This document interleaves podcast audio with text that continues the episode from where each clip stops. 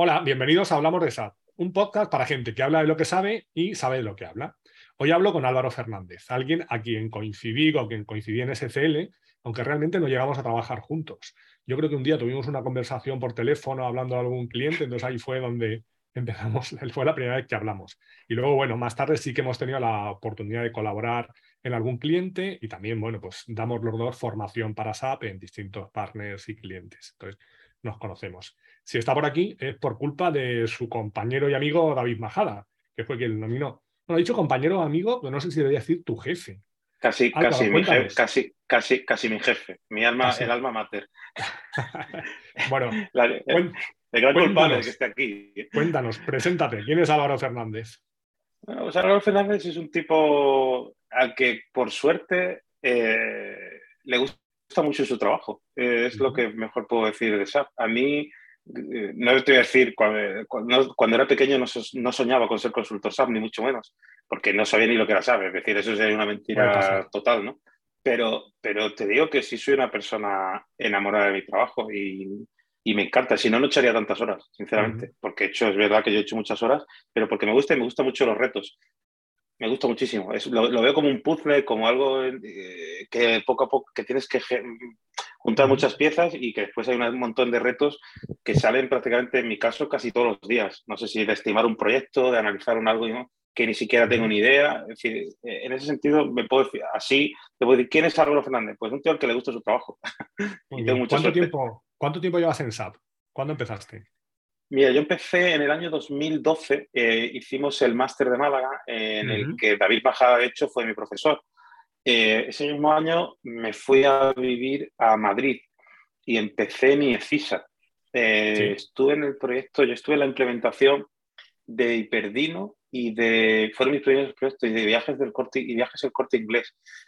Y después eh, ya estuve en la Comunidad de Madrid y, fue, fue, estuve un par de años en Madrid y después ya, eh, pues eso, me rescató David Majada eh, para bajarme a Málaga porque esta es, es, mi tierra donde vivo ahora y, donde de nunca me iré, de donde nunca me iré. Así que... Haciendo patria. Efectivamente. Yo soy un poco, un poco más que Majada, que dice que es de Zamora, pero de Málaga. El, el que es de Málaga de verdad soy yo, ¿vale? Entonces, así que sí, sí, empecé en el año 2012 por ahí por, con EFISA y, y, el, y en el máster, eh, del cual tengo muy buenos recuerdos. David apareció por aquí porque Luis Simón le dijo, oye David, pero ¿qué haces en Málaga? ¿Por qué no te vas a recorrer el mundo? Y yo le dije, hombre, pues se lo pregunto, digo, pero además es que en Málaga está yendo todo el mundo ahora, Google está yendo a Málaga, todo el mundo está yendo a Málaga. Entonces, ¿por qué te vas a ir que realmente el mundo se está yendo a Málaga. Además, hay una cosa muy curiosa con respecto a mí, que eh, la primera vez que yo vi eh, a dos personas que se dedicaran a SAP fue en un restaurante en Málaga, en, Alea, y las dos personas que estaban allí, la presentación del máster, de hace 11 años o 12 años, es David Majada y Luis Simón. Es la única vez en mi vida que he visto a Luis Simón. Después es verdad que todo el mundo, David Majada dice, tienes que conocer a Luis, tal, no sé qué, no sé cuándo. Y algún compañero mío del máster que después he trabajado con él. Pero fíjate que mi primer día en SAP eh, fue conocer a esas dos personas. Pues mira, esto, aquí han pasado los dos. Luis apareció, dominó a David y David te ha nominado a ti. al final esto es un eslabón de Al final somos siempre los mismos. Bien, dentro del entorno de SAP, ¿cómo te definirías? ¿Consultor, jefe de proyecto? Yo me considero una persona, eh, yo soy un investigador, es decir, yo soy una hormiga, ¿vale? es, lo que más me gusta. Eh, hace poco le decía a una persona, y siempre, tú sabes que yo doy muchas clases, tanto en SAP como en máster, eh, como a nivel usuario, como a consultores con más experiencia que yo, he tenido la suerte de dar por, por, porque me dediqué a la formación, como tú sabes, y definirte, a mí me gusta investigar, a mí me gusta ser una hormiguita, es decir, hay ciertos temas de los cuales no tengo ni pajolera idea, sinceramente, pero con la ayuda de búsqueda y Google, al final dices, ostras, pues venga, voy a empezar a montar esto aquí, me voy aquí, me voy allí, tal y cual. Y para mí eso, después es verdad que hago un rol, por supuesto, de finanzas, de ya con la experiencia, a pesar de que no tengo una experiencia como la que puedes tener tú o la puede tener David, pues yo creo que si tú multiplicas mis años de experiencia con las horas que he echado, doy casi lo mismo que ha pues trabajado David. Entonces, eh, o tú, ¿no? Entonces me dice, bueno, aunque tú, yo sé que tú también le has echado horas al tema, pero, pero es verdad que me gusta mucho investigar y, el tema de la, gestión de proyectos y tal, me gusta, pero lo que más me gusta es eso, es desgranar la, flor y, llegar al, interior y decir, oye, pues esta es la mejor solución que te ofrece el estándar de SAP. de algo que no conozco. Entonces, con la ayuda y con Google y bueno, y con la experiencia acumulada. Y luego con respecto a las horas, vamos a discutir. Yo también le he hecho unas cuantas y sobre todo es que te llevo unos años de ventaja, ¿vale? Tanto de, yo, tú empezaste en 2012, yo empecé en el 97, creo. David también, pero a David puede que le pilles antes, porque como dijo él en su charla, él era un poco perro. Y yo es que soy un poco perro. Que luego no es verdad. Pero bueno, puede que haya otros que le dediquemos más tiempo a esto. Porque al final eso lo tú a la hora de investigar, te pegas y tal, y la verdad es que se te, se va el tiempo. Yo, yo, creo que la clave, la clave, Antonio, de esto muchas veces reside también eh, en, en, cuando tú te dedicas a SAP, hay varios tipos de consultores con mis años de experiencia y tú dices, hostia, soy un tío que, que se aprende las cosas de memoria, o el típico que está con la libretilla, ¿no? Es decir, el típico que se pone los enlaces. Yo, eh, a mí me gusta decir, no me sé ni una transacción. Es mentira, me sé muchísimas. Pero no quiero, es decir, en mi cabeza no es, no quiero nunca es algo de memoria, nada. Es decir, mi cabeza tiene que funcionar como funciona SAP. Entonces, gracias a que entendí eso del principio, he conseguido decir, oye, me llega una incidencia a un proyecto o cualquier cosa, me pasó una vez con recursos humanos. Yo en ese uh además me acuerdo perfectamente. Yo tenía ni idea de recursos humanos o de PP o de no sé qué, no sé qué historias. Te pones a investigar y al final llegas, porque tu cabeza funciona así. Es lo importante. Yo siempre digo que hay un momento que haces clic, tú cuando empiezas esto, sobre todo, por ejemplo, cuando yo empecé no recibí ningún tipo de formación, pues te contaba alguien algo, te daban un PDF, te mirabas, no tener un máster como tú. Entonces yo decía, esto menudo follones. Entonces de repente fui a dar formación, pero cuando llevaba tres años trabajando y alguien me colocó la cabeza. Y entonces hice clic y dije, pues esto es muy lógico. Además, yo creo que en vuestra época con doble mérito, ¿no? Porque cuando ves proyectos hechos o códigos hechos de aquella época y un montón de cosas antiguas, dices, este, esta gente cómo hacía las cosas, ¿no? Pero, es verdad. Eh. Pero lo increíble es que funcionaban. O sea, yo me he encontrado, o compañeros míos se han encontrado de ir a un cliente y decir, joder, pues he estado mirando el esquema y nómina y me he encontrado una función tuya. Y yo he dicho, tiembla. Pues cuando yo dije no tenía ni puñetera idea. Y dije, no, pues, pues ahí está y sigue. O tú revisar un código y decir, pero esta mierda, ¿quién la hizo? Y eras tú mismo, hace 10 años. es verdad. Eh, en ese, en ese, aspecto yo he tenido más suerte a empezar más tarde de decir, oye, pues ya empezabas eh, con los manuales súper, eh, ya incluso en español, que yo creo que vosotros a lo mejor no tenéis ni manuales en español, de sabes, ¿no? muchos de los, de los, manuales oficiales de SAP, en los que ves ahora en inglés o en español y ves la imagen, luego un montón de texto explicándote, antes era la imagen. Y a la imagen. ahí tú interpreta. O sea, tenías la diapositiva y a partir de ahí tú mira lo que tengas que mirar. Sí, sí, sí, y lo que decías, con Google y de ayuda, pues evidentemente eh, cuando empezamos nosotros no existía ni Google, que es que parece increíble, pero no existía ni Google. Y la ayuda pues era como era. Ahora es verdad que la documentación que hay, tanto pública como de SAP y de gente que pueda escribir blogs, etcétera, ahora es infinita. Antes no teníamos todo eso. ¿Cuántos consultores, Antonio, se caerían del árbol si quitaran Google ahora? Eh? Bueno, madre mía. unos cuantos, unos cuantos. No, solo consultores SAP. Bueno, ¿dónde te, podemos, ¿dónde te podemos encontrar? ¿En LinkedIn y en algún otro sitio o solo en LinkedIn? Bueno, yo tengo que decir que soy bastante perro para esto. Voy a robarle la, frase a, David. Soy, me defino como un espíritu libre en ese sentido, entonces mi LinkedIn no suele estar actualizado, no suelo seguir LinkedIn, no porque vaya de sobrado ni mucho menos y diga, oye, pues no me hace No, no, no, no es por eso. Estoy tan centrado en tantas cosas que tengo a lo mejor o en mi trabajo que es verdad que creo que la labor de hacer un buen LinkedIn y, establecer contacto con otros consultores y dar todo conocer, me cuesta mucho toda esa parte. Sí, es verdad, pero aún así tengo LinkedIn y me puedes encontrar en la maravillosa página de Spertux, ¿vale? En la cual tengo una foto con, una guitarra eléctrica, así que se me puede ver ahí en la página oficial de Spertux. Ahora nos explicarás eso de la guitarra, porque para parametrizar no hace falta la guitarra, pero nunca se sabe. De todas formas, eh, por ejemplo, tú investigas mucho, ¿no? Y miras, y, y todo eso que investigas y miras, ¿te lo apuntas en algún sitio?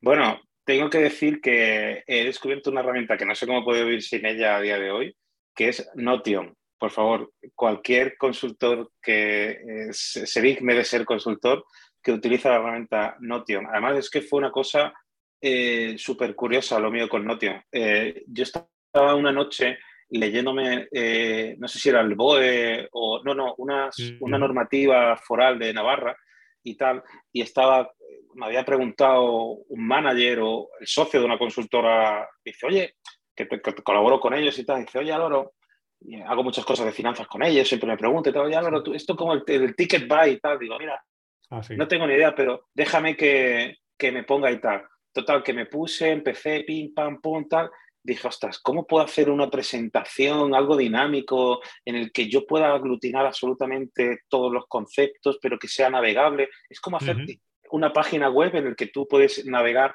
y ir explicando el proyecto. Pues eh, lo hice en Option. Hice una presentación literal de todo lo que era el ticket ahí en el que podías navegar en esa aplicación, en esa presentación, podías navegar desde lo que es la parte legal hasta cómo iba a ser nuestra solución utilizando eh, el, el document estándar de SAP, cómo lo vamos a conectar, cómo se va a hacer un monitor, en fin, eh, toda esa trazabilidad y para mostrarla y poder explicarla, la plasmé en Notion. Entonces, a día de hoy, el que no lo conozca, yo utilizo Notion absolutamente para todo. Es decir, es la mejor herramienta del mundo. Yo lo utilizo también como repositorio documental. De hecho, David me comentó, oye, ¿conoces esto? Digo, sí, hombre, tuvimos alguna sesión y se lo enseñé. Entonces, yo lo utilizo también para eso, repositorio. Y luego también, por ejemplo, el, blog en el que publico pues, estos episodios está hecho con Notion. Luego hay una aplicación que te lo publica directamente y ya está, pero todo en Notion. Es, para mí, eh, ha sido un un, descubrimiento total. Además, yo ya lo tengo, es decir, no podría vivir sin ello. Todo está almacenado ahí. Es decir, es, fundamental.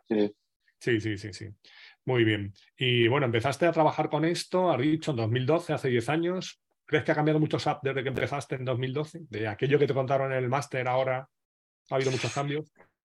A ver, eh, de aquello que me han contado ahora, mira, te, hace, te voy a dar mi percepción, ¿vale?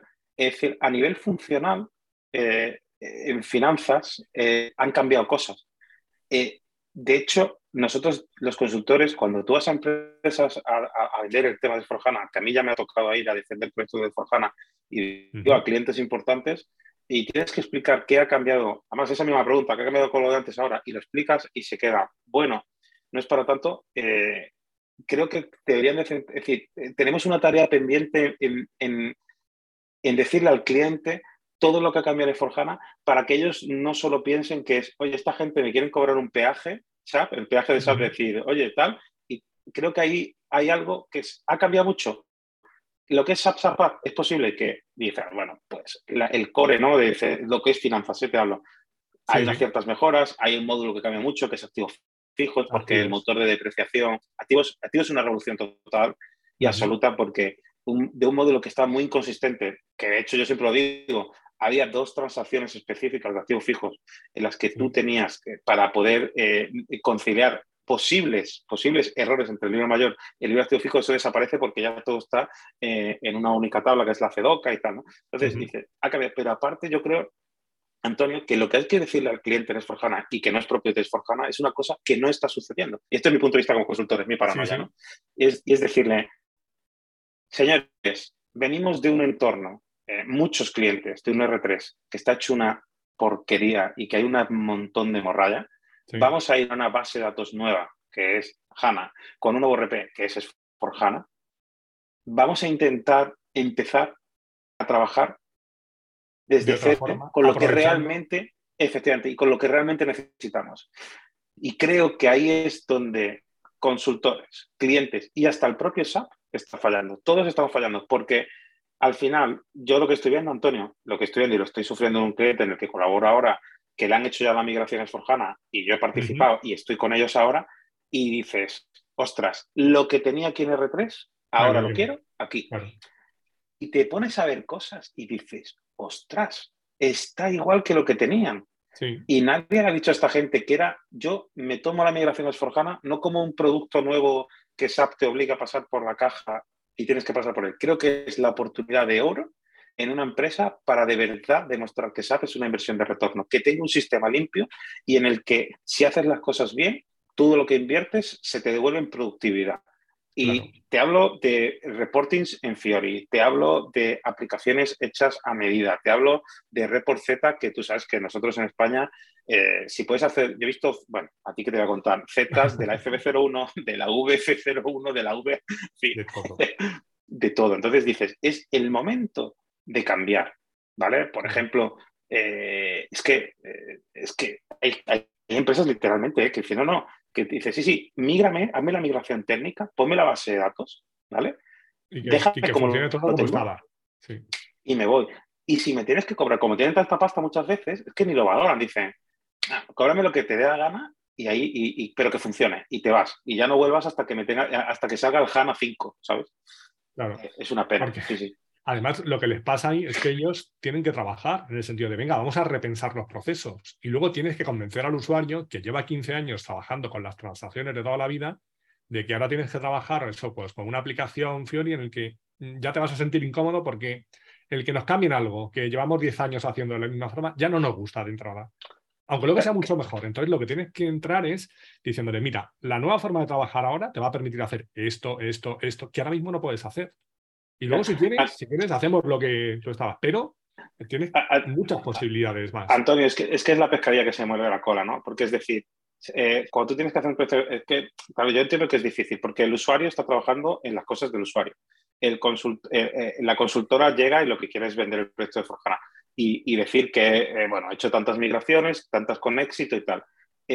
Podemos empezar a replantearnos qué es el término migración es Forjana con éxito. De verdad te lo digo. Sí, sí, eh, decir, oye, eh, migrar a Esforjana con éxito es que te funcione todo igual que lo tienes en R3.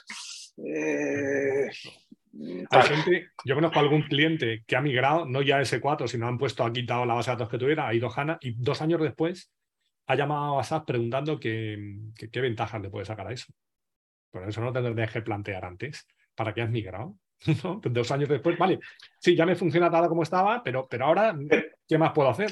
Pero mira, no, es por defender al cliente, porque te digo que si tiene que poner las pilas todo el mundo. Hace poco, eh, en el cliente que estoy colaborando ahora, que tiene ya Forjana, ¿vale? Me, viene un problema de integración, que yo no me dedico a eso, pero como te digo, yo me meto en todos los charcos.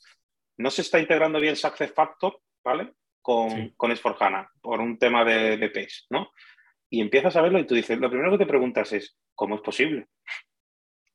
¿Cómo? cómo? Es decir, eh, es que es, que, es, que es grave. ¿Cómo es? Ah, claro, pero vamos a ver. ¿Cómo es posible después de que han pasado más de 10 años de que he comprado Success Factor? Claro, claro. Acabas de comprar un producto ahora hace cuatro meses, vale, pero si lo he comprado hace 10 años, la integración pues debe ser nativa y casi puedes configurar cuatro cosas. Y pues resulta que, por ejemplo, en el tema este es que eh, tú creas un empleado, das de un empleado en Success Factor, cuando tienes que eh, darlo de alta en S4HANA, lo das como BP, pero resulta que tienes que generar un infotipo, que después el NIF, eh, bueno, hay, tienen ahí un follón montado, que yo, empecé a verme la documentación y me quedé diciendo, claro. es que esto no está integrado. Yo que conozco, yo conozco un poco la parte de HR y conozco también la parte de integración y los business partners, hace poco escribía en el blog un post en el que hablaba de eso. Porque los business partners, pues todos hemos oído en ese 4, todos los clientes y todos los proveedores pasan a ser business partners, pero los empleados también. Entonces, los empleados tienen que pasar a ser business partner y ya nosotros en el HR o un premis de toda la vida teníamos los dichosos infotipos, pero cuando aparece y tenemos distintos tipos de objeto. Tenemos el objeto P, el objeto CP de persona central. Si tienes empleados concurrentes, puedes tener una misma persona con varios números de personal. Y luego se suma el tema de Success Factor y Employee Central. Entonces ya tienes integraciones entre el propio HR y Success Factor. Y luego aparece en ese 4 HANA el tema del business partner. Entonces ya un empleado puede tener varios números de personal, puedes tener varios business partners, puedes tener varios. Entonces, el modelo de datos es curioso y además el de HR en especial es un poco más raro. ¿vale? Sí, sí, sí, es verdad. Pero en cualquier caso, si tienes claro ese modelo de datos, pues la integración tiene que funcionar de manera nativa. Tú a lo mejor si eres alguien de logística no tienes que entender el objeto P, el objeto C, pero alguien de HR, ese modelo de datos lo tiene que tener. Lo, que no tiene sentido es que haya, haya problemas incluso que te pisen datos de, de BPs que están creados ya como clientes o con otro rol, ¿vale? Y de repente llegues a hacer Factor y te diga, oye, es que hay un fallo porque... No, esa integración debería ser eh, mucho más nativa, como tú dices. Claro. Pero te pongo otro ejemplo. Además, me acuerdo ahora mismo, haciendo memoria, Antonio, de algo que hablé contigo, no sé si te acuerdas, hace cinco o seis años de Concur, eh, también en un cliente en el que tú y yo coincidimos, ¿vale? Eh, bastante a menudo, y decíamos, ostras, vale, tenemos Concur en Estados Unidos y lo queremos integrar con lo que, va, lo que tenemos aquí ahora y tal. Y resulta que había una guía enorme y que ya me puse a estimar el proyecto, contacté contigo, me dijiste, oye, espérate, que esto no es tan fácil. y al final, cuando lo leí y se los puse a mi responsable en el cliente, eh, me dijo, ostras, Álvaro, esto es, esto que tú estás diciendo tiene unas implicaciones. Mira que yo no tenía idea de concurso, me leí la guía, me puse a investigar, vi todo lo que decía. Dije, además dije, oye, hablo con Antonio, me ha dicho esto, tal, no sé qué. Y al final llegamos a la conclusión de decir, apárcalo ahí. Y yo digo, pues te digo que cuando vamos a Esforjana, hablamos de Esforjana, que hablamos de un R, del nuevo, Esfor, eh, nuevo RP de, de SAP con la nueva base de datos, y yo creo que necesitamos todos explicar que un caso de éxito para mí sería eh, decir, oye, tengo, estoy aquí ahora y me funciona y tengo un montón de morralla y voy a pasar a un nuevo sistema que quiero que me dure los 20, 30 años siguientes de mi empresa en el que tengo que tener un entorno limpio y no lo que nos encontramos ahora, ZFB03. Bueno, claro, 20, 30 años, de momento SAP lo que te asegura 7 años de cada una de las versiones que vas sacando. Ah, bueno, sí, bueno, sí, sí, sí, está claro. que primero eran 5, luego eran 7 y tal, pero bueno, lo que está claro que antes de 2027 o 2030 como mucho, si pagas el mantenimiento extendido, tienes que pasar a ese 4 HANA. Entonces, si quieres ah. seguir con SAP, tienes que pasar a ese 4 HANA. La gente todavía confía, confía en que se extienda el periodo. Yo digo, no te fíes mucho, porque es verdad que en algún momento dado hay que dar el salto. Mira, es que además este, esto del salto lleva pasando, yo me acuerdo del año 2016, cuando se montó Expertus, que aquí el amigo Majada montó Expertus, y bueno, para que no sepa, yo ahora trabajo en una empresa que yo lo doy por hecho, trabajo en una empresa en Expertux, eh, que funda David Majada y justo prácticamente el primero de abordo, no, prácticamente no, el primero de abordo soy yo, yo me voy con él, ¿no? Que estamos en SCL. Y, yo me acuerdo... Y te has convertido en imprescindible, como dijo David. Eso, bueno, pero David es un poco exagerado, ¿sabes? Es un poco exagerado. Lo que es, hombre, lo necesita porque sabes que yo, por ejemplo, en la oficina, pues hoy que da, un poco de juego, ¿no? Entonces, eh, además... Eh, a todo el que va a la entrevista y le guste, pues que se venga también a, a Benalmádena a la oficina, que hay un sitio de desayunos de puta madre. Así que es fundamental venir a la oficina de expertos. Pero, pero en el año 2016, cuando empezamos en expertos, y yo me acuerdo que empezamos en el tema de formación eh, en SAP, Antonio, eh, la gente cuando venía a los cursos de formación en SAP, que, que, yo coincido contigo allí en clase, ¿no te acuerdas? En el edificio de SAP, y decía, oye, pero ¿cuándo va a ser obligatoria la migración? Yo me acuerdo los manuales y toda la información que nos pasaba SAP y tal, decía, nada, esto va a ser en 2024, 2022, 2023 o, 25, no me acuerdo. Y me acuerdo una vez comiendo contigo y con Oscar Roble en, el edificio, en la cafetería de enfrente y, con otro compañero vuestro de SAP, que no me acuerdo cómo, era, cómo se llamaba, me, estábamos a la vez, pero vamos a ver, ¿vosotros creéis que SAP va a cortar el grifo en 2025? Esto se va a ir a 2027 y cuando llegue 2027 y al final ya creo que vamos por 2030.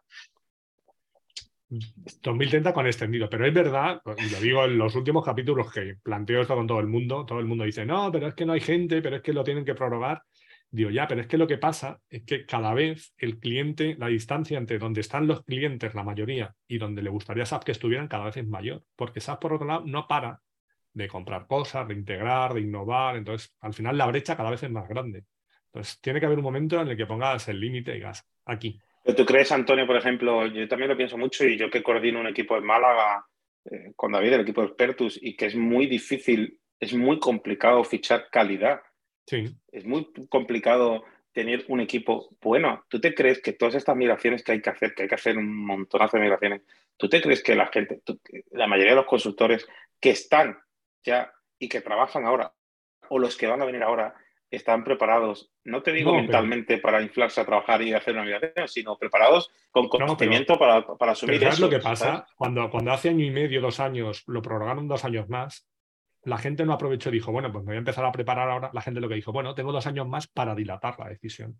Claro, Pero si nos dan más tiempo, no te creas que ahora no dicen tenéis cinco años más, dices, perfecto, porque ahora me empiezo a preparar y en cinco años. No, lo que haría sería seguir haciendo lo que estás haciendo ahora cinco años y dentro de cinco años tendrías el mismo problema. En otros países, a lo mejor, pero en España, ya te digo que yo sé que es así.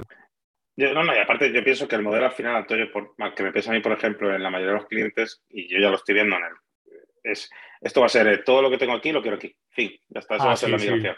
Lo, de, esto... lo, de, los greenfield, los brownfield, además, cuanto menos tiempos tengas, pues menos tiempo vas a tener de revisar tus procesos y tal, y te voy a decir que funcione. Cógelo y que funcione. Sí, a, ver, además, eh, también aquí ha habido otro de los cambios, mira, que me preguntabas al principio, decías, ¿qué cambio ha habido cuando tú empezaste?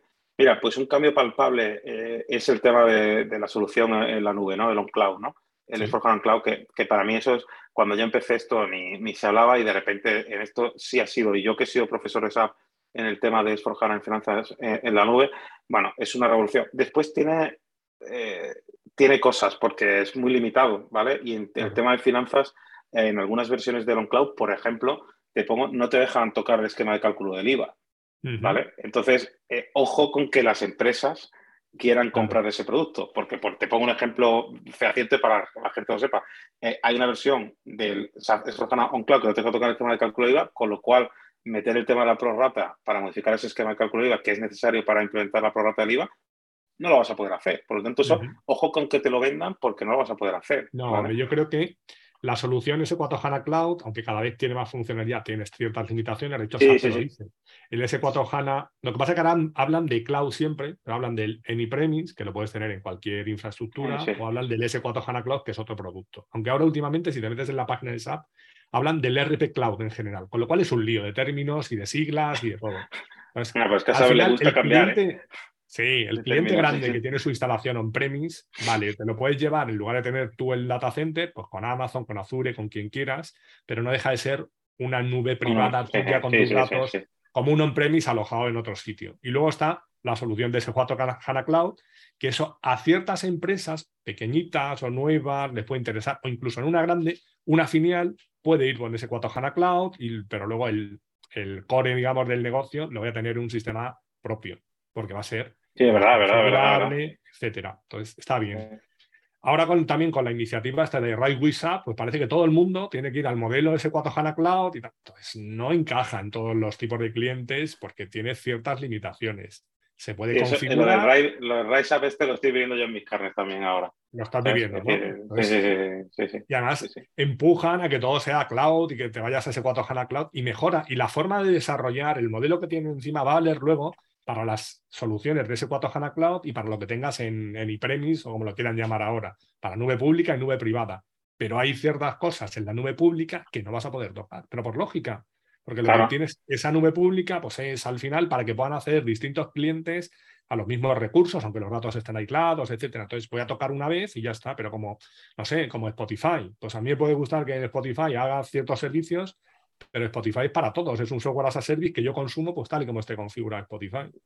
Yo, la verdad es que, es que tengo curiosidad, Antonio, estamos en el año 2022, estos próximos ocho años, hasta 2030, tengo mucha curiosidad cómo se van a desarrollar en, en nuestro negocio porque no sé si leí hace poco un estudio de SAP, no sé si son 170.000 o 300.000 empresas en, Europa que creo que tienen que migrar a, a, ah, y, esto va a estar divertido. ¿eh? Esto, esto va a estar divertido. Eh, desde luego, unas cuantas horas sí que podemos echar, ¿eh? Si queremos aburrirnos, no nos vamos a aburrir. No, no, no, pero te digo. No, yo te digo, a todo el mundo que está en paro siempre digo lo mismo. Oye, eh, ¿a qué me dedico? Dedicaros a SAP, que yo creo que va a haber mucho trabajo. Especializaros en esto. Sí, lo que pasa es que ahora va a haber mucho trabajo en SAP, en Google, en Amazon, en Meta, entonces tampoco hay gente para todo. Entonces hay que saber captar a esa gente también. Sí, sí, sí, sí, lo que es, coger talento y que sea gente buena, pero eso ya te encargas tú de formarlo, pero primero tienes que captarlos y hacer que SAP sea atractivo. Porque a los que estamos dentro tenemos claro que va a haber mucho trabajo y que si quieres no te aburres y tal, pero el que está afuera, SAP le suena a chino y a un recién licenciado, si va a una feria de empleo o va a su universidad, va a Google y va a SAP, Mm, la mayoría tengo claro con quién se va a ir. Bueno, incluso a los que están dentro ya, Antonio, porque tienes que motivar al consultor. Hay un montón, tú lo ah, sabes, hay un montón de, consultores en clientes que dicen, oye, espérate, que yo vivo aquí como Dios, que yo entro aquí a tal hora, salgo a tal hora, hago mi mantenimiento, mi evolutivo, tal y cual. A mí no me metes en follones de ponerme a formarme, ¿eh? que, yo lo que quiero es vivir tranquilo, claro. Yo digo que hay que meter sangre nueva y luego hay que reciclar a mucha gente de la que está dentro. Entonces también tienes que querer, entonces eso está claro, te implica. Evidentemente no es empezar de cero y el miedo que tiene mucha gente, tanto clientes como consultores, que vieron las implantaciones de hace 20 años, es yo no quiero volver a sufrir lo mismo. Y es que estás a tiempo de no sufrir lo mismo, estás a tiempo de hacer las cosas bien. Pero verdad, verdad. a medida que pasa el tiempo, cada vez te queda menos tiempo de hacer eso. ¿Tú personalmente cómo te has ido preparando para todos estos cambios? Bueno, a mí es que yo tenía mucha suerte. La verdad es que yo, gracias a Dios, eh, eh, tuve una suerte que a mí me, vaya, me vino como caído del cielo. ¿no? Creo que porque me gusta investigar y soy culo inquieto. Eh, te digo, en el año 2016 me llega el tema de la formación de, de SAP. Yo hasta el año 2016 mm, conocía lo que era Esforjana, ya te metes en, Google, te metes en esa página de SAP, haces algún curso de estos gratuitos y tal, pero cuando empiezan a meterme tralla, pero tralla total, fue cuando me proponen trabajar con SAP, con SAP España. Ahí fue un cambio radical para mí.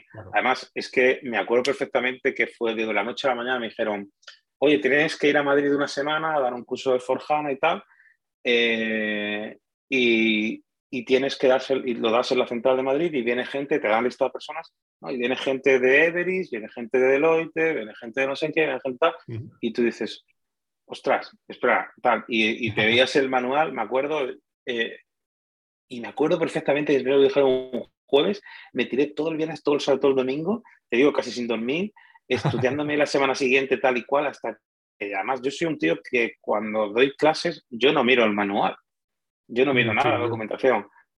Eh, es que eh, ni, ni, lo sigo, es decir, yo tengo el concepto, de la idea, empiezo a dibujar en la pizarra y tal, porque me gusta hacerlo muy entretenido, que la gente se enganche. Además tengo un truco que yo, pues, todos mis alumnos, si alguno ve la entrevista hoy, la tensión dramática. Yo los mantengo con una tensión total y absoluta y le doy una emoción como si fuera una película de, miedo, ¿no? De estas que de un thriller, ¿no? Sapes un thriller hasta que ya voy deshojando la margarita y los tengo ahí captados. Pues, pues gracias a, esto de, de SAP pude formarme porque me llegaron un, flujo de manuales muy escogidos. Además, tuve mucha suerte porque es como que venían caídos del cielo. Yo, venga, te toca dar un overview de s ¿no? Después me llegó el de Central Finance, después uno de tesorería, después te llegó el tema del Financial Closing Copy, la nueva versión del S4HANA. Después me llegó también, me acuerdo, que ese es el peor que lo pasé, el de, el de Cloud, porque era un manual, me acuerdo, de 800 y pico páginas y me tenía que certificar, que de hecho estoy certificado, y aparte tenías que tener otra certificación, otro con un examen previo, como un prerequisito o algo de eso, ¿sabes sí, lo que te quiero decir? Sí, sí, cierto. Ostras, y, y, ese era muy técnico y, y, me acuerdo que al final era un manual, 1500 preguntas y me acuerdo yo ahí de estar estudiando y tal. Entonces, claro, cogí esa cultura y, gracias a Dios, después, gracias a la formación, fui a algunos clientes que se estaban preparando para mirar a Esforzana y me llamaron para dar más que una formación, para hacer una auditoría barra seguimiento de lo que se le iba a montar y tal. Entonces, participé un poco eh, en ese proceso de decir, oye, nos queremos, vamos a montar esto. De hecho, me pasó a través de SAP en dos o tres clientes y uno de ellos sigo colaborando ahora con ellos, ¿no?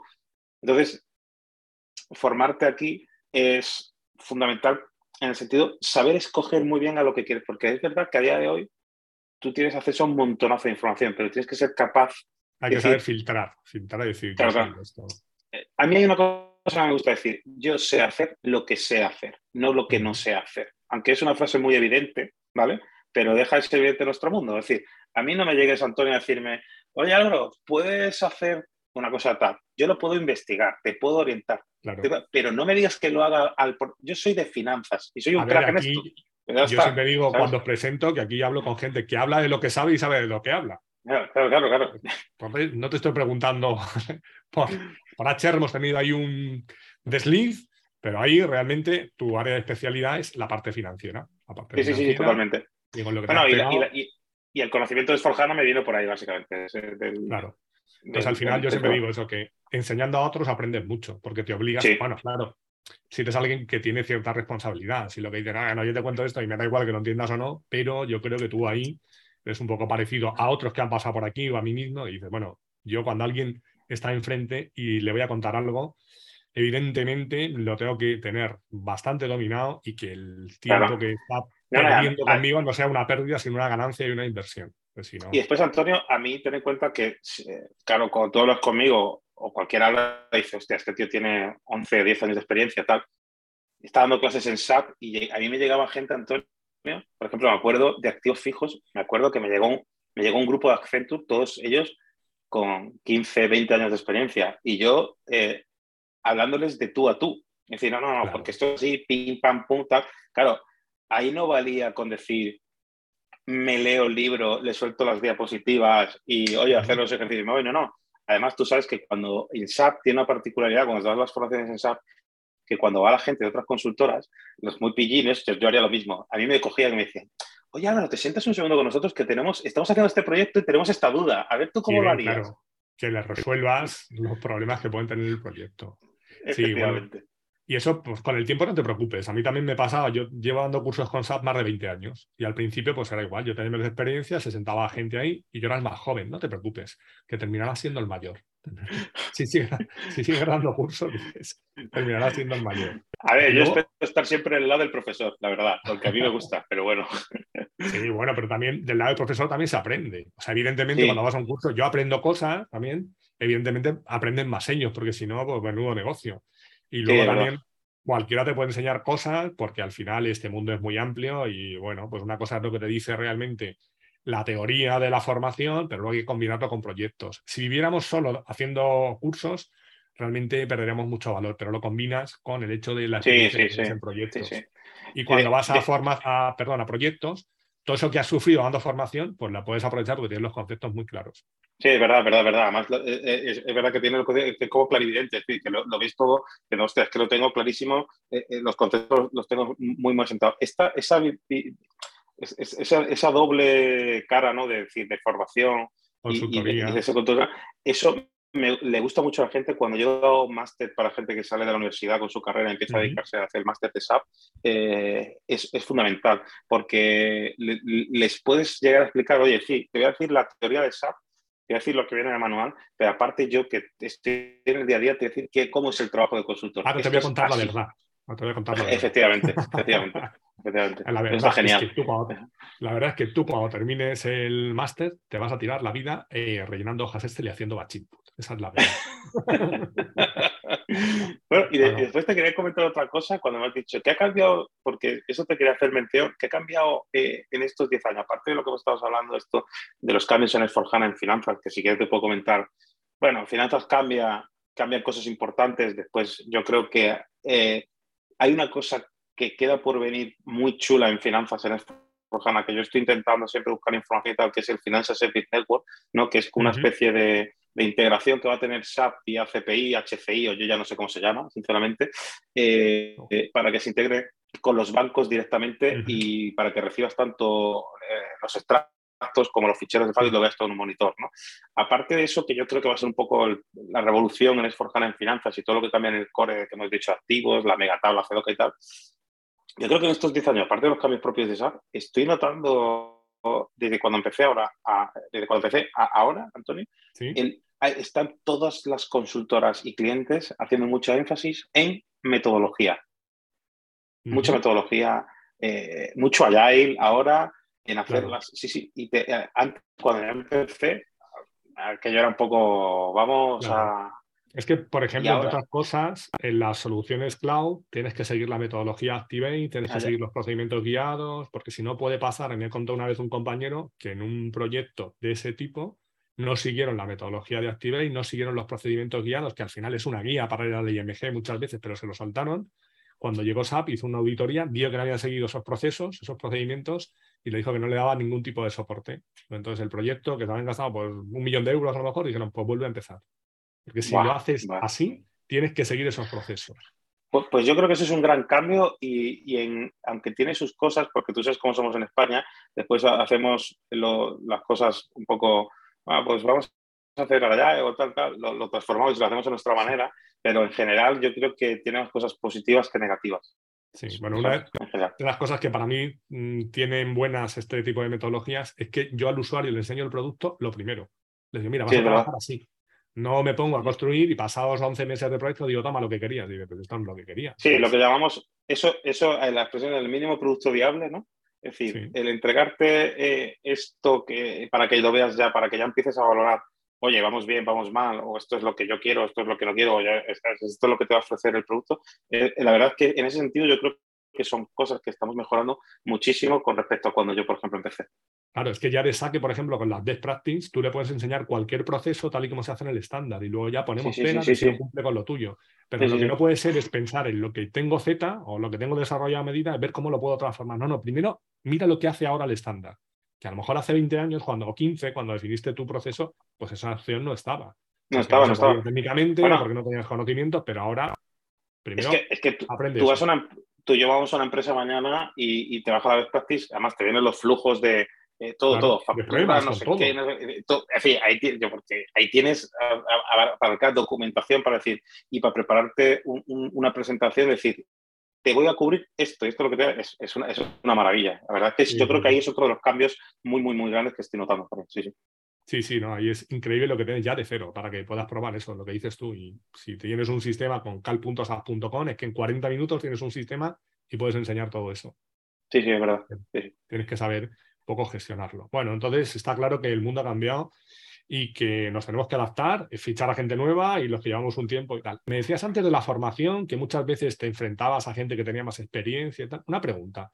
Tú cuando tienes, imagínate que tienes, vas a dar un curso y tienes dos opciones. Tener a gente que sabe mucho, que tiene muchos años de experiencia, o gente que acaba de empezar o recién licenciados, que no han visto nunca SAP. ¿Qué prefieres si tienes que elegir uno de los dos públicos para enfrentarte a ellos? Pues es una pregunta complicada. Eh, yo luego la voy a responder, yo te voy a decir. A ver, yo no sé qué prefiero. Me gustan las dos. Mira, cuando, eh, cuando yo dado los máster en, los másteres de la universidad, eh, como yo te digo, yo es que vivo las cosas con mucha pasión y, en mi trabajo lo digo también. Disfrutas viendo a gente que acaba de salir de la carrera. Yo disfruto viendo a gente que acaba de la carrera y que se ha apuntado a esto, que ha pagado X dinero. Algunas veces dices, hay gente que le cuesta y que no le cuesta, pero independientemente de esto se vuelcan totalmente. Y es una satisfacción para mí personal eh, cuando he dado gente que empieza, no porque es para mí, no, voy yo a la dificultad, ¿no? Decir, ostras, es muy fácil para mí porque me sé, yo no tengo que tocar el libro de finanzas, Antonio. Yo voy a clase y llego allí y digo, oye, ¿qué, ¿a dónde me quedé? Ah, en esto, pa, pues, pum, pum, pum, pum, pum. ni me las preparo las clases, lo tengo aquí, ¿no? pero como lo disfruto y como, y como ves la gente involucrada y, y, la gente que conoces, muchos de ellos que después los he fichado para que vinieran con nosotros expertos y dijeran, oye, no, este tío es fuera, es una satisfacción tan personal que yo creo que laboralmente es de las satisfacciones más grandes que he tenido en mi vida, que llegaran a decirme en la universidad, me acuerdo perfectamente, que oye, tú sabes, más, porque todavía venimos de la universidad, decía, nunca he tenido un profesor Álvaro que, se, que, explicara como tú, con tanta pasión tal y, quisiera que me gustara la asignatura, ¿no? Es decir, vengo de una carrera en la que la mayoría de la gente tal, y entonces esa satisfacción personal laboral para mí yo creo que te diría, no es que lo prefiera a la gente que empieza porque sea fácil, sino porque la satisfacción personal que te da es enorme. Para mí es enorme ver a la gente y, y, ver cómo empiezan a construir su vida y su ilusión. Y cuando te llaman, cuando te miran más, al cabo del tiempo te llama y te dice, hostia, tío, que he encontrado trabajo, me voy a Barcelona. Se te ponen los vellos de punta, que y les ayudas y tal. Lo otro es más, es más frío, ¿vale? Porque tú llegas a darle una clase a o a una empresa, a consultores, y, lo, que quieren, no, lo que quieren es exprimirte tu idea, si es una lucha, ¿no? Es un cuerpo a cuerpo. es, consultoría, es consultoría.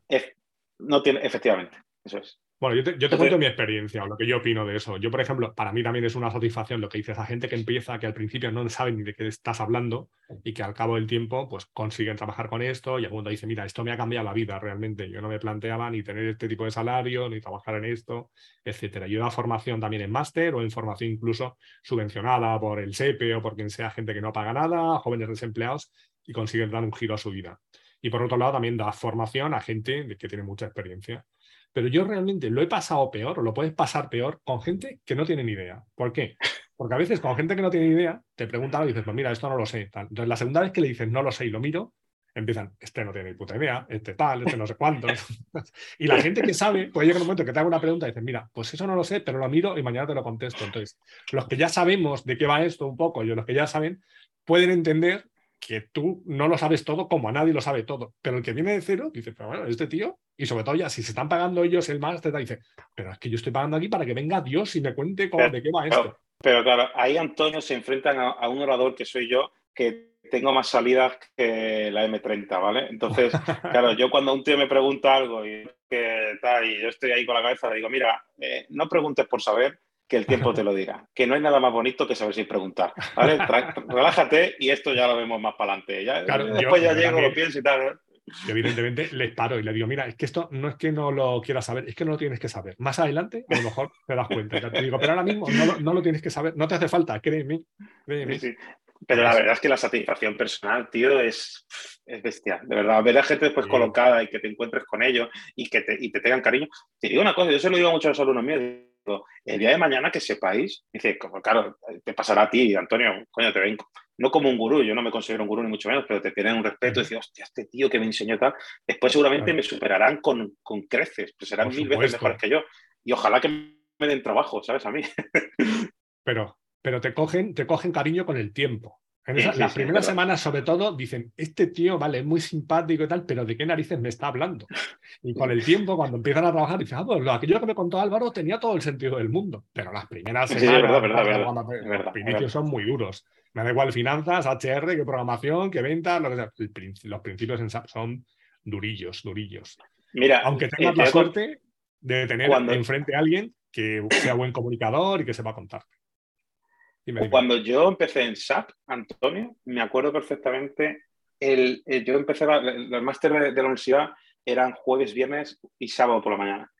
Y entonces eh, eh, yo vivía en Málaga, iba a la universidad a, dar el máster y mis padres, que vivía con mis padres, 24 años o algo así, y, mis padres estaban, eh, se fueron de viaje a México un mes, ¿vale? Porque mi hermana vivía allí y se fueron a verlo.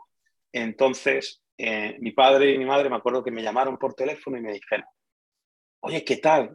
Eh, ¿Cómo vas? ¿Qué, qué, cómo ha sido? Y yo le dije a Antonio, literal, de salida y dije, Dios mío, digo, creo, mamá, papá, creo que es lo más difícil que voy a hacer en mi vida. Esto no me entero. Ah, después al final, eh, lo que tú dices, al mes, al mes ya me había dado el clic y ya decía, ostras, pum, ya lo habías encajado todo. Sí, sí. Eso fue lo primero se me ha puesto a llorar gente en clase. No, no, entiendo nada y tal. yo, de verdad, tranquila, relájate, que no pasa nada. O eso, las dos primeras semanas es que no me entero de nada. Digo, de verdad, te estás enterando de más de lo que piensas. Pero realmente tienes, te tienes que dar ese tiempo. Y además la gente, pues tiene o siente cierta, cierta impotencia, porque me acuerdo la chica que se puso a llorar decía, es que yo me he sacado una carrera y yo tal, y yo sé que tonta no soy, digo, no es que nadie está buscando que seas tonta, simplemente te tienes que dar tiempo y no agobiarte, o la gente que se estudia la certificación como si fuera una posición. Tú has dicho varias veces, yo es que el manual ni lo miro, pero es que hay gente que se mira todo, se apunta a todas las rutas de la IMG, hay gente que apunta a todas las cosas, que cuentas un chiste y se apunta, se apunta el chiste, o sea, es que es así. después hay gente que nada más que empieza el máster te dice, oye, eh, te levanta la mano al segundo día y te dice, oye, ¿cuándo vas a dar las preguntas de certificación? Y yo le voy a decir, che, tranquilo, ¿dónde vas, campeón? Que te queda. a ver, aquí lo importante no es certificarte, que, después ya llegará. Pero ¿de qué te sirve tener un título? Joder, no, no hemos aprendido nada. ¿De qué te sirve tener un título que diga, soy certificado? Muy bien, perfecto. Pero no tengo ni puta idea de esa. No. Es decir, es fundamental, ¿sabes? siempre, en, todos los cursos, en todos los cursos hago una encuesta inicial de, bueno, pues qué nivel tienes de esto, qué esperas conseguir del curso, y luego les pregunto a qué venís aquí, a aprender o a certificaros, si es un curso de certificación. Y, eh, una eh. vez recuerdo dar un curso de certificación de programación, entonces había como 14 o 15 personas. Hicimos el curso, X semanas, repaso de la certificación, y el día antes de presentarse les dije, vamos a ver, os voy a contar una cosa Digo, mañana os vais a presentar 15. Digo, vais a probar 11. Digo, pero de los 11 que vais a aprobar, digo, los que sabéis realmente programar sois 4. ¿eh? Digo, los otros, digo, no, no, sabéis programar, vais a aprender después. Digo, quiero, quiero, que lo tengáis claro, que no pasa nada. Digo, hay 4 que no vais a pasar, seguro. Y de los 11 que pasáis, los que sabéis son 4. Los otros vais a aprender después, es como sacarse el carnet de conducir. Tú te sacas el carnet de conducir luego ya aprendes a conducir muchas veces. Y la gente que va sabiendo conducir muchas veces suspende. Es verdad, es verdad, es pues verdad, es verdad. Pues, mm, no recuerdo si fallé en uno solo, ¿eh? claro. Digo, el que va, el que va antes del examen sabe realmente si sabe programar o no. Como has visto las preguntas o parecidas y las has repasado y vais por aquí y tal, no sé qué. Digo, tú tres horas antes de que te den el que estás aprobado, no tienes ni idea de programar. Luego rellenas un test de 80 preguntas y ya te has convertido en programador. Digo, no, sigues siendo igual de bueno más programador que tres horas antes. Solo tienes un título. después, además, Antonio, yo tengo una teoría con respecto a, nuestro trabajo. Bueno, tengo dos teorías. Una, eh, nosotros hay, eh, la primera, es, verdad que para ser consultor, ¿sabes? Esto, nosotros no trabajamos en la NASA, ¿vale? Es decir, que, esto parece que, que no, no, a ver, consultor SAP, eh, lo puede ser un tío muy normalito y tal. Después, si quieres despuntar, pues evidentemente lo que tú dices, es decir, lo que venimos hablando, tienes que reciclar, tienes que estar el, eh, y después tienes que tener una serie de características, ¿no?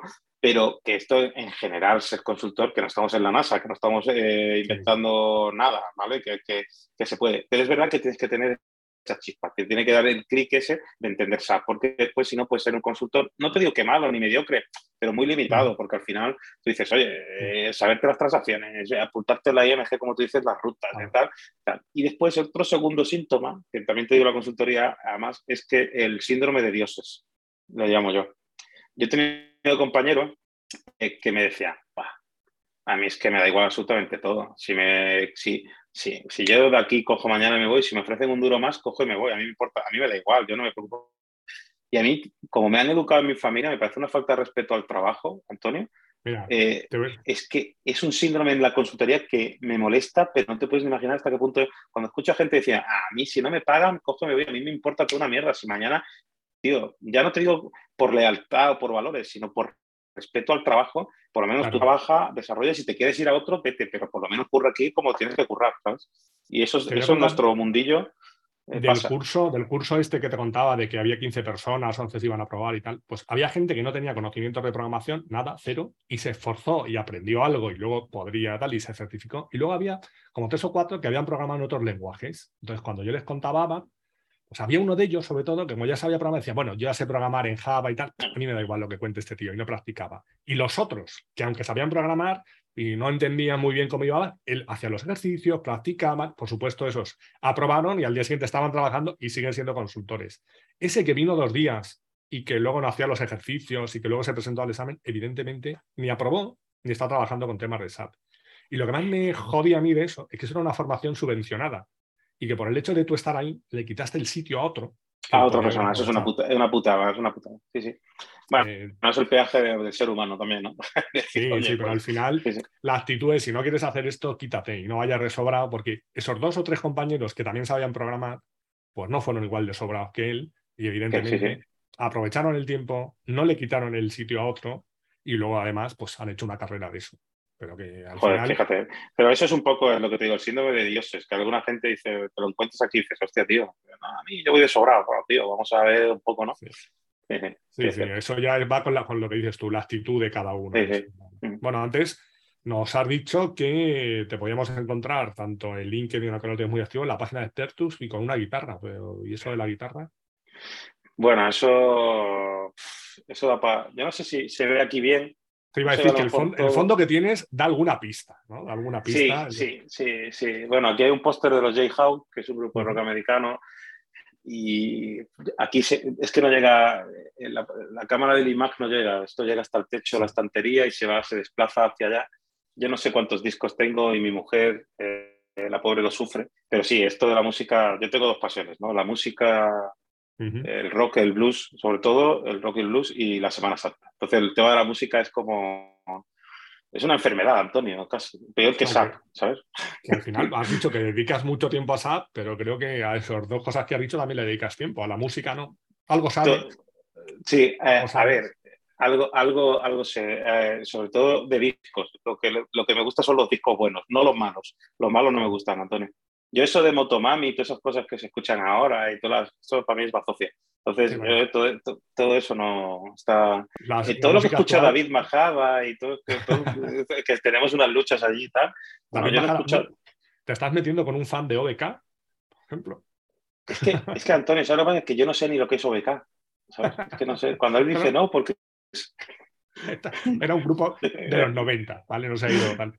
Pero sí, sí, sí. yo creo que tus gustos son más parecidos o podrías, de hecho, yo creo que David alguna vez te ha dicho, tenéis que hablar, Luis Simón y tú, de música. Sí, sí, me lo ha dicho. Me lo ha dicho. Mira, eh, lo, mío con la música, además, es que eh, viene de pequeño, ¿no? Porque mi padre, mi padre es una persona que le encantaba el, el, rock.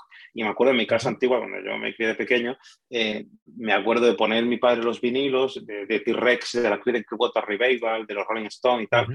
y, y, bailar allí con él en el salón, pero con dos o tres años, ya me acuerdo, me acuerdo un vinilo de Mark Bolan que lo llené de, de, puré de galletas, lo restregué porque me gustaba tanto la canción de Mark Bolan y, y de T-Rex que yo decía, eh, ostras, eh, esto lo, tiene que ser lo máximo, juntarlo con galletas.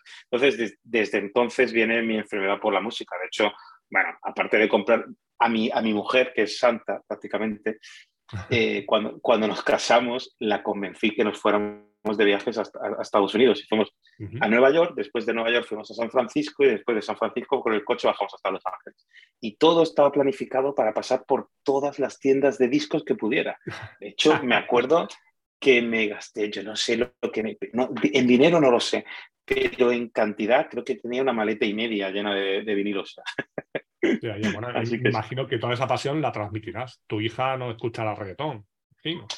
No, no, no. Mis hijos van a escuchar, yo tengo dos hijos, mis hijos van a escuchar. A ver, es que. Eh, eh, no, no, lo, no le permitía. Mi, mi, hermana, que también escucha, no tanto, ¿no? Me acuerdo que cuando estaba en casa decía, ay, ah, se compraba el CD del canto del loco, todas esas bazofias que había en la época, y, y, cogía y decía, no, yo no quiero poner al lado de tus discos. Digo, niña, no, tira que aquí no puede estar, no, pues ya no puede tener un disco de la de, de Neil Young al lado del canto del loco, eso era impensable.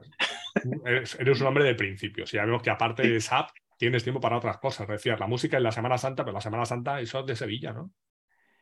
Antonio, por favor. Eh, yo, es decir, el tema de la Semana Santa además es un tema, para mí tú sabes que delicado, ¿no? Es un tema, bueno, viene de familia. Eh, la gente es que es muy difícil explicarlo.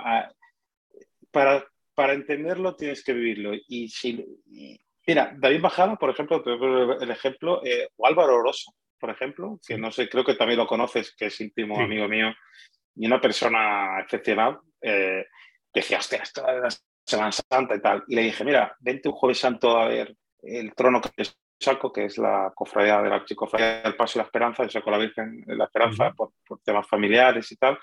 Y además, eh, en la, basílica donde está la Virgen está un columbario, donde está mi familia y tal. Entonces ya, es, ya se mezclan muchas cosas, ya hay un sentimiento muy arraigado para mí, ¿no?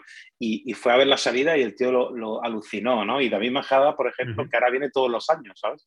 Y como él dice, como tú dices, es, un llorica, porque después se pone allí a llorar y tal. Entonces, el tema de la Semana Santa, es, es verdad, tengo que decir, eh, Antonio, que mi vida ha cambiado tanto con el tema de SAP que le dedico menos tiempo del que me gustaría tanto a la música como a la Semana Santa. Eso sí te lo tengo que decir, ¿eh? Ya te tiene que gustar, ¿eh? Ya te tiene que gustar.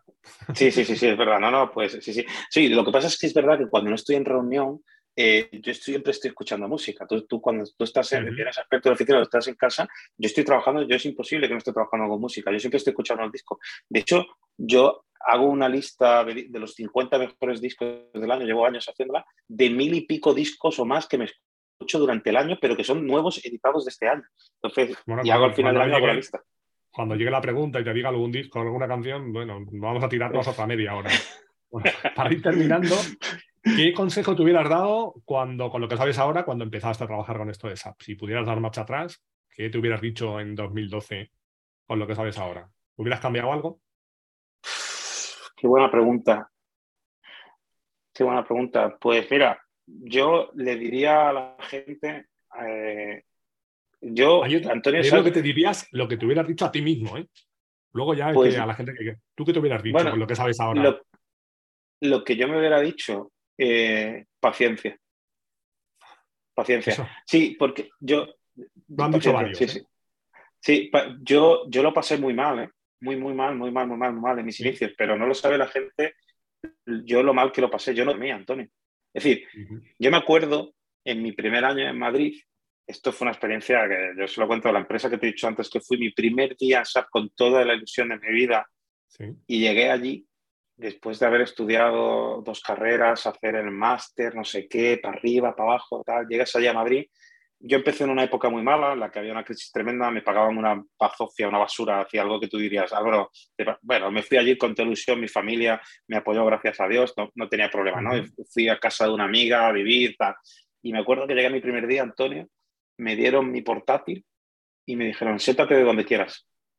Hostias. Ya, sí, o sea, el, proceso de acogida, onboarding, perfecto. ¿eh? No, no, perfecto, claro. Y no, y después llegó la hora de comer, yo me puse, tal, te voy a enviar cosas por correo. Bueno, me instalé el correo como pude, tal, y fui y pregunté, digo, perdonad, ¿dónde puedo comer? Dice, mira, en la planta 2 hay un comedor. Eh, vale, pues ahí no, porque eres externo. Pues así que ya búscate lo que tú. Dije, vale, no pasa nada. Y me acuerdo, Antonio, que cuando yo empecé, que acababa de salir del máster, no había trabajado en un cansado, eh, llegué al proyecto y me dijeron, tienes que implementar activos fijos, todo, todo, todo, es decir, todo el estándar, más todas las cargas, más todas las queries de reporting que había que hacer y tal, lo, tienes que hacer tú para estos dos clientes. Tienes un mes y medio, dos meses para hacerlo, o tres meses, no me acuerdo. Yo no había hecho un legacy porque eso no te lo enseña. Vaya, yo a la segunda semana ya hacía legacies como churros, hacía queries con código ABAP, no sé qué, no sé qué. Pero eso, yo llegaba a las 8 de la mañana a la oficina, me iba a las 10 de la noche, llegaba a la casa de mi amiga, me acuerdo, eh, cuando empecé a vivir en Madrid fui a casa de una amiga y me ponía a estudiar, Antonio, para el día siguiente llegar y saber. Y cuando terminé esos dos proyectos o tres, eh, eh, esos dos o tres meses en la central de, este, de esta consultora, me mandaron a la Comunidad de Madrid. Y ahí ya fue salvaje. Porque era... Buen, cliente, lo conozco también, buen cliente. Ahí fue salvaje porque, ¿sabes lo que pasa? Como había tanto Z y era tan, tan, tan, tan Z y tanto, todo el módulo del IG4S este de gestión de expedientes y tal, yo mm, llegué allí y dije, hostia, ¿cómo puedo destacar? No por destacar, ¿no? ¿Cómo puedo hacerme valer, aprender tal? Tengo que saber ABAP. Tengo que saber ABAP. Pues me puse a hacer cursos de ABAP. Yo trabajaba, llegaba el primero, me iba al último y cuando llegaba a mi casa me ponía a estudiar ABAP. Y decía, no, no, me ponía a estudiar para poder entender lo que estaban montando y tal. Y así me enteré. Y después es verdad que ese proyecto arrancó.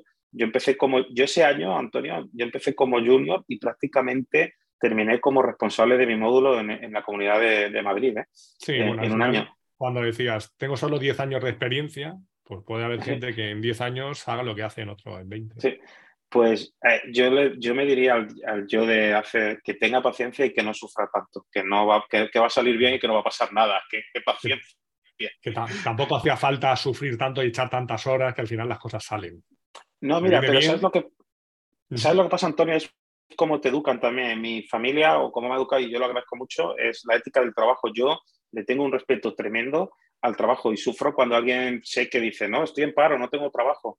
Y yo valoro mucho el poder levantarme todos los días y decir, no, no, yo es que tengo trabajo y sé que no me va a faltar y por eso no me quiero relajar. Y entonces es, por mi manera de ser y por cómo me han educado. La ética del trabajo para mí es fundamental. Sí, yo hablando de la gente que lleva tiempo y que no está pensando en reciclarse y tal, yo digo, bueno, tú haz lo que quieras, pero a lo mejor en cuatro o cinco años estás fuera del mercado. Sí. O sea, como sigas queriendo vivir de lo que aprendiste hace 20 años y estás reciclado, estás fuera. Tú sabrás, cada uno es libre. Sí, sí, sí, es verdad. ¿Quieres hacer eso, tus horarios de ocho horas y seguir haciendo lo que llevas haciendo 15 años igual? Perfecto, es tu elección. No, totalmente. Pero vaya, que básicamente eso te decía, que paciencia porque todo llega, todo llega. Y al, y, al, que empiece de nuevo, le, diría una al que quiera empezar ahora, ¿qué consejo le darías? Pues, mira, eh, es que como a mí me gusta tanto SAP, que intenten, me gusta tanto, tanto, que intenten enamorarse de este trabajo, que tiene cosas buenas y cosas malas, eh, pero sobre todo creo que, que se especialicen. Eh, para mí, que conozcan y que, y que después de un tiempo pueden decir, yo sé hacer esto y sé hacerlo bien y yo sé que no voy a fallar. Y que sean pacientes, ¿no? Hay que decirles que sean pacientes. sí, hombre, que no lo intenten hacer como yo en, dos años. Porque luego hay gente que, por ejemplo, yo recomiendo también formate o haces, pues hablo del curso Río Pensap. Digo, Pensap está bien cuando sabes algo. Para alguien que empieza de cero es imposible. Sí, es verdad, Y luego dentro de Pensap tienes 300 cursos. O la gente que dice, pues me compro una licencia de Learning Hub. Digo, es que eso no te vale para nada.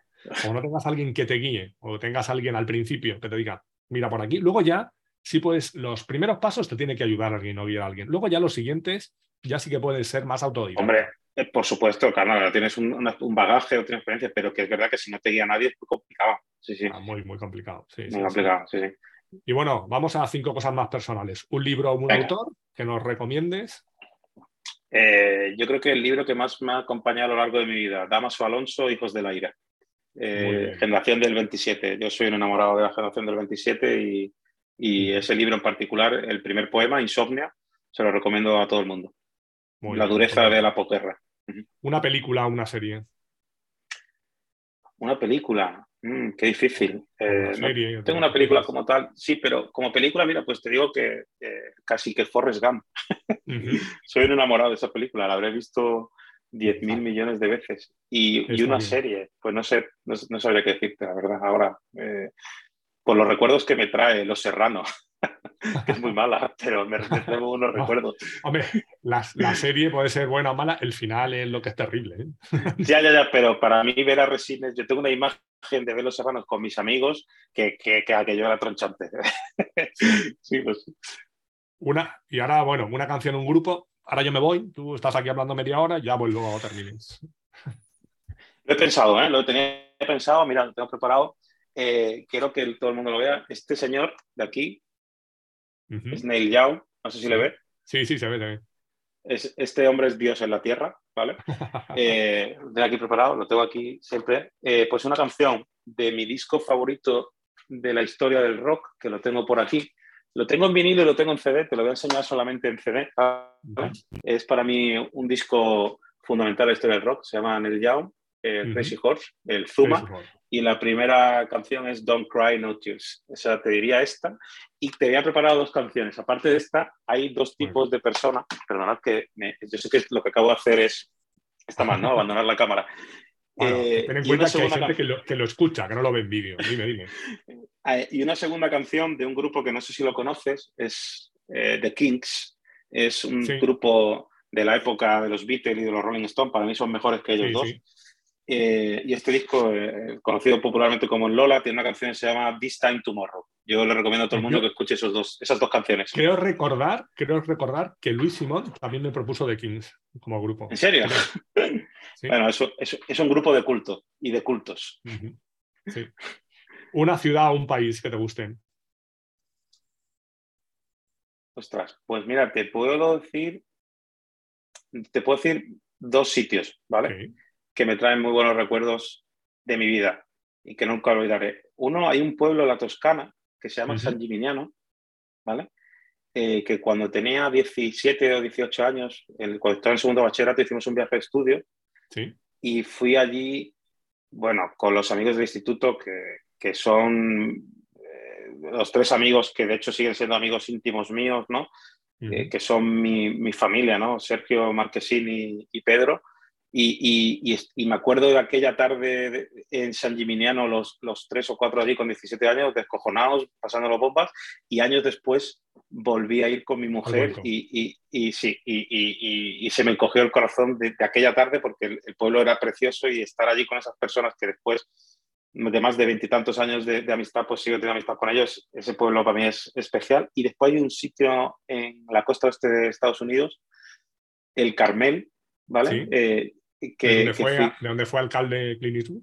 Clint Eastwood, efectivamente. Eh, que fui allí con Lola y pasamos allí tres días con el genovio y, y fueron tres días eh, con Lola, que es mi mujer, que es la persona más especial de mi vida y con la que, la que me aguanta y tal, todas mis manías, toda mi música, mi Semana Santa, mi SAP y tal.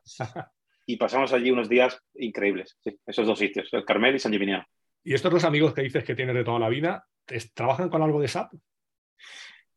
Bueno, bueno, bueno, pues es que, es, es que mis amigos son la leche. Eh, mi amigo Sergio, ¿vale? Trabaja con SAP y fue él uno de los precursores de que yo me dedicara a SAP, porque él es programador y uh -huh. tengo que decir que es el mejor programador ABAP que hay en el mundo. Aparte de uh -huh. ser mi amigo, lo defenderé aquí a capa y espada y, y, es un crack. Mi amigo Pedro resulta que también ahora se dedica a SAP y va a ser un excelente consultor. También está ahora en temas de HCI. Y mi amigo. Marquesini, que vive en Finlandia, es enfermero. Es en, dice vale, que quiere ser sapero, pero que no lo va a ser. Eso te iba a decir. No, te preguntaba, pues yo tengo amigos también en Talavera que no hacen nada de SAP, entonces no, no entienden a lo que me dedico. Entonces ahí... Salvo, salvo el enfermero, no, salvo el enfermero que le tendréis marea cuando os ponéis a hablar de trabajo, sí, los demás. Pues... No, pero eso, eso me pasa en otro. Yo es que tengo en mi vida, eh, tengo, tengo mucha suerte, tengo muchos amigos. Yo tengo dos grupos de amigos grandes, ¿no? Uno son los de la cofradía y otros son los del instituto, ¿no? Los del instituto, claro, que son estos que te digo, dos de ellos se dedican a SAP. Los de mis amigos de toda la vida de la cofradía dicen, ¿pero tú qué haces? ¿Tú eres informático? Claro. Yo sí, yo soy informático. Yo hago, yo digo, yo les digo, yo soy un espíritu libre, yo hago lo que quiero, ¿sabes? Con los del instituto, el único que me da pena es el enfermero, los demás están dentro. Pobre hombre. Sí, sí, porque. Sí, sí, sí, sí. Pero esos dos sitios sí, eso es fantástico. ¿Y una comida, una bebida que te guste? Una comida, hombre, esto, esto es un clásico que yo sé que hay gente que lo está esperando, la ensaladilla rusa. Es decir, yo soy experto en ensaladilla rusa. Todo lo que tenga que ver con ensaladilla rusa es mi tema, ¿vale? Es decir, eh, te puedo recomendar el mejor ensaladilla rusa de Málaga y parte de España. De hecho, la última vez que fui a Málaga mm, se me pasó llamarte y tenemos pendiente una ruta de la ensaladilla. Sí, mira, y además a, a, esa, a esa cosa llamar a Álvaro Rosa, que está loquito también por la ensalada rusa. Es un tío muy especialito también con la saladilla. Es un crack. Y, y, una bebida, pues te diría que Jack Daniels, que es una bebida que me ha gustado toda mi vida. Jack Daniels solo con hielo. Pero no es que quiere decir que esté bien dos días, sino que si me gusta. De hecho, lo tomo, ya la tomo muy poco. ¿eh? bebo muy poco cuando, como no salgo, no tal. Y cuando voy de fiesta, normalmente me tomo un gin tonic, como mucho. Pero tomarme una copa tranquila escuchando un disco, para mí, con Jack Daniels con hielo con Jan Daniel, el canto del loco de fondo, perfecto. No, no, no, aquí hay, tú sabes cómo, es que no te voy a sacar los vinilos, como algo, algo, además esto, la gente se ríe de mí porque, pero tú los pones y le digo, ¿yo para qué? Si están en Spotify. pero los tienes. Los tengo, los tengo y los busco. Sí, sí. Sí, sí. De hecho, eh, me parece que es Luis Simón también a veces cuando hablamos de música, Spotify y tal, dice es que yo pienso que lo de tener Spotify, dice eso de tener todo es como no tener nada. Dice a mí si me gusta un disco o un libro y tal, me lo compro. Me lo compro y lo tengo que tener y poder tocar. Además, mira, te voy a enseñar una cosa, mira, eso te es curioso. Mira, te voy a enseñar un disco que aparte dice, ¿por qué es importante tenerlo? Mira, este es un guitarrista eh, de un grupo que se llama Green on Red, ¿vale? del, new rock americano que surgió en los años 80, a mitad de los 80 en Estados Unidos, y tiene una característica que está firmado por él. Sí, sí, sí. Sí, sí. Entonces dio un concierto en Madrid y fuimos unos pocos. Este es un figura del rock. Y entonces dice, lo tener Spotify sí, lo tienes todo, pero, pero esto es una obra de arte. Tenerlo aquí de vez en cuando, tirar la firma y acordarte. El ir, a, una firma de libros y que te firmen el, el Kindle y tal no tiene mucho sentido, ¿no? No, no, no, no. Es un detalle. Sí, sí, sí, sí. Bueno, pues para terminar, cuéntame si te gustaría que hablara con alguien o de algún tema en particular y pues nada, das un nombre y me pongo en contacto con él o con ella o un tema y busco a alguien que hable de ese tema. Mira, lo he pensado, Antonio, porque sabía más o menos cómo iba, porque he escuchado bastantes entrevistas tuyas y, la verdad es que era un tema muy, muy complicado porque hay dos personas que me gustaría que entrevistaras. Una ya te he hablado de ella, que es Sergio, que es mi hermano, pero mm, no, no, es, no es lo suyo hablar en público y tal, y le voy a hacer otra faena. Álvaro Rosa es, es el mejor consultor con el que yo he trabajado. Es, es, brillantísimo y es excepcional y, que tampoco es un tío que se preste a, da vergüenza. El otra persona sería David Bajada, por lo que significa para mí, por el, por el tío que me trae a Málaga, por el tío que me da la oportunidad de hacer, de, ser lo que yo soy, pero ya lo has entrevistado. Claro. La otra persona pensé era mi madre, ¿vale? porque, no, no, pero esto no es broma, porque eh, lo pensé muy seriamente. Dije, mi madre, yo admiro muchísimo a mi madre porque ha, estado, ha trabajado 46 años cotizados se acaba de jubilar ahora, ha trabajado toda su vida como administrativa en Asisa. Y aunque no tiene la idea de SAP, decía, joder, mi, madre es un ejemplo de lo que es la constancia y la dedicación a una empresa y a su empresa que ha sido Asisa. Y te digo de verdad que para mí es admirable la cantidad de tiempo, cómo le han pasado cosas en la vida y al día siguiente eh, no se le pasaba a decir, no, me voy a dar de baja. No, no, es una persona que ha estado siempre ahí luchando, pero mi madre no la vamos a invitar. Y después tengo una persona que es la que te voy a decir que tienes que, hablar con ella, que la conoces, además, la conoce bastante bien, y que no es consultor SAP como tal, porque no viene del mundo de la consultoría, ha trabajado toda su vida en un cliente, pero creo que es de las personas que laboralmente en estos años que yo me he dedicado más me ha marcado, porque aparte de ser, estar en la parte del cliente, ser mi responsable, ser mi jefe, ser todos los adjetivos que le quieras poner, ha sido la persona que me ha enseñado. A lo mejor no, no SAP, porque te digo, él ya estaba en el cliente, no ha desarrollado una carrera como consultor, pero sí una ética importantísima del trabajo, que es eh, la constancia, los valores, el estar siempre ahí, el intentar sacar el 100% de ti mismo, el involucrarte con la empresa tal. Y, y, es Ignacio Navarro, que creo que Ignacio Navarro es un tío que merece la pena escucharlo, su experiencia, porque creo que Ignacio, una cosa buena que te puede contar es que este hombre empezó, si tú empezaste en el 97, Ignacio a lo mejor empezó en el 91 con SAP o yo qué sé. Ignacio venía de negocio eh, eh, en Ale yo, ¿vale? Y Ignacio venía del negocio y entonces creo recordar que fue algo así, empiezan a buscar gente dentro y se meten en, el tema de SAP. Ignacio se va por todo el mundo donde había LK, en Europa y tal, a montar los SAP. Escuchar la, historia de Ignacio, aparte de que la, como profesional y como persona, Ignacio es, no tengo palabras, Ignacio es, eh, es mi amigo y el día que deje de trabajar con él porque se jubile o lo que sea, eh, Ignacio es una persona excepcional. No, le vamos a dejar que se jubile. no, no, no, pero. pues, como cada vez se alarga más la fecha de jubilación, no le vamos a decir. pues propongo a Ignacio porque de verdad es un tío que hay que escucharlo eh, por lo que, lo que sabe, tío, del trabajo, la ética que tiene y lo que ha montado en Aleca, de verdad. Lo tiene en la cabeza, es, excepcional, es un tío de 10. Y además estoy seguro que es muy interesante lo que nos cuentes sobre cómo empezó y cómo era el SAP del año 90 y algo. Que me cuente alguien que. Hostia, y, Ignacio, Ignacio, además, yo creo que, lo que, lo que lo que tiene detrás Ignacio es un mérito porque su mujer estrella. Dios mío, la de anécdotas que te puede contar Ignacio. Mira, te voy a decir, Ignacio Navarro se ha ido a una boda ¿vale? Que eso me lo han contado a mí su mujer cenando, y se ha llevado el portátil y de repente se ha escondido detrás de un árbol a ver, porque le había llegado una incidencia o que estaba en un proyecto tal y cual, y el tío abría el portátil y se ponía a ti y decir, Ignacio, te tronchas, aparte de la ética del trabajo que tiene, que para mí es una de las personas que más, más ha influido en mi vida laboral. Me lo creo. Hablaré con Ignacio me imagino que se apuntará, pero bueno, aquí y tal. Y luego los nombres que has dicho, tu madre, Álvaro Rosa, Sergio, no los descarto tampoco, porque al final, de hecho tengo pensado hablar con alguien de SAP que no tenga ni idea de lo que es SAP, para que me cuente cómo se ve desde fuera, porque aquí, bueno, hablo con clientes, con consultores, pero alguien que no tenga ni idea, cuando oye SAP, ¿qué se te viene a la cabeza? Y muchas veces, si tú le preguntas a mi familia, igual, no tienen ni idea. Tu hijo, informático, pues, pero no saben más, no tienen ni idea. es verdad, Sí, no sé. No, incluso eh, gente, mira, es que es verdad que te pones a hurgar y, es interesante, pero sobre todo, eh, esto de la consultoría, eh, nosotros lo vemos desde dentro, pero la perspectiva que tiene la gente desde fuera también es interesante, ¿sabes?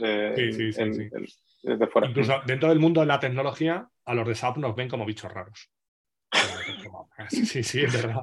Pues, pues, un desarrollador de JavaScript, y tal. Eso es SAP, eso es súper antiguo. Soy, yo estoy en algún grupito que hace temas de innovación y más, y lo de SAP lo ven como eso. Pues, sí, ¿no? Como algo.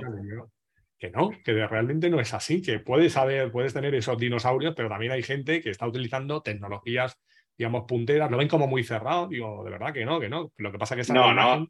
Y, y además, hacia y, y más ahora que hay un boom tremendo de, la tecnología en SAP, que, hay mucha gente que está haciendo y que se pueden hacer cosas que va, que va. Yo ahora lo veo, quizás cuando tú empezaste sí, ¿no? Pero ahora, macho, ahora es un, es un boom, macho. Sí, sí, sí. Cuando yo empecé y cuando empezó Ignacio ni te cuento, que ya no lo contará. sí, sí, sí. Vas a disfrutar, vas a disfrutar con él. Pues nada, pues un placer, gracias por haberte apuntado. Nada. Y nada. Gracias a ti, a David Embajada, por nominarme. Y David fue el culpable. Entonces a Ignacio también, siempre a la gente que no mira, les mando el corte. Digo, oye, te llamo para esto, pero es que lo ha propuesto Álvaro. Entonces, a ver qué dice. Yo, yo, yo, de hecho, no lo he llamado, ¿sabes? Yo no lo he escrito. te prometo que va a ser sorpresa total porque no he hablado con él, ¿sabes? Muy bien, perfecto. Pues nada, lo dicho. Un abrazo. Nada, un abrazo, Antonio. Hasta ahora.